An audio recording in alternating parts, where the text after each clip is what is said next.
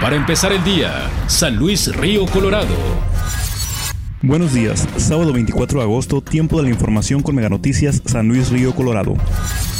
Después de la reunión que se llevó a cabo recientemente en Guaymas, donde el secretario de Seguridad Alfonso Durazo y la gobernadora de Sonora Claudia Pavlovich acordaron la implementación de mandos militares en cinco de los municipios más violentos en Sonora, el presidente municipal Santos González Diezcas declara que por lo pronto San Luis no está considerado para la militarización de la Comisaría de Seguridad Pública debido a que el índice de violencia no es tan alto como en otros municipios. La baja de elementos policíacos de seguridad pública en San Luis Río Colorado es preocupante ya que por ser una población de aproximadamente 192.739 habitantes se requiere un número aproximado de 700 elementos. En investigaciones de índole mayor, la AMIC o Policía Ministerial son los encargados de llevar esos casos. No obstante, si en el municipio se cuentan con 255 elementos policíacos, estos cuentan con sus divisiones de trabajo.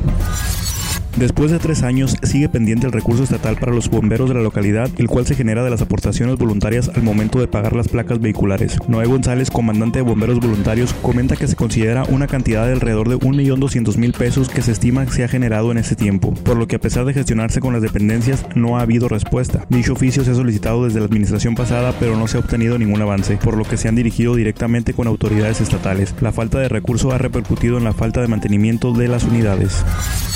Inician las clases en la Universidad de Bienestar Benito Juárez en Sonoita, con la integración de 60 estudiantes de los cuales su mayoría son mujeres de aproximadamente 25 años de edad en la misma ciudad. Dichos cursos se llevan a cabo en las instalaciones de Covach en lo que se construye el edificio de la universidad. El día 2 de septiembre comenzarán las clases de quienes se inscribieron por el portal oficial de la Universidad Benito Juárez, a lo que expresa el coordinador. Desafortunadamente la convocatoria cerró, pero los interesados podrán hacerlo el año que viene, siempre y cuando cumplan con los papeles correspondientes.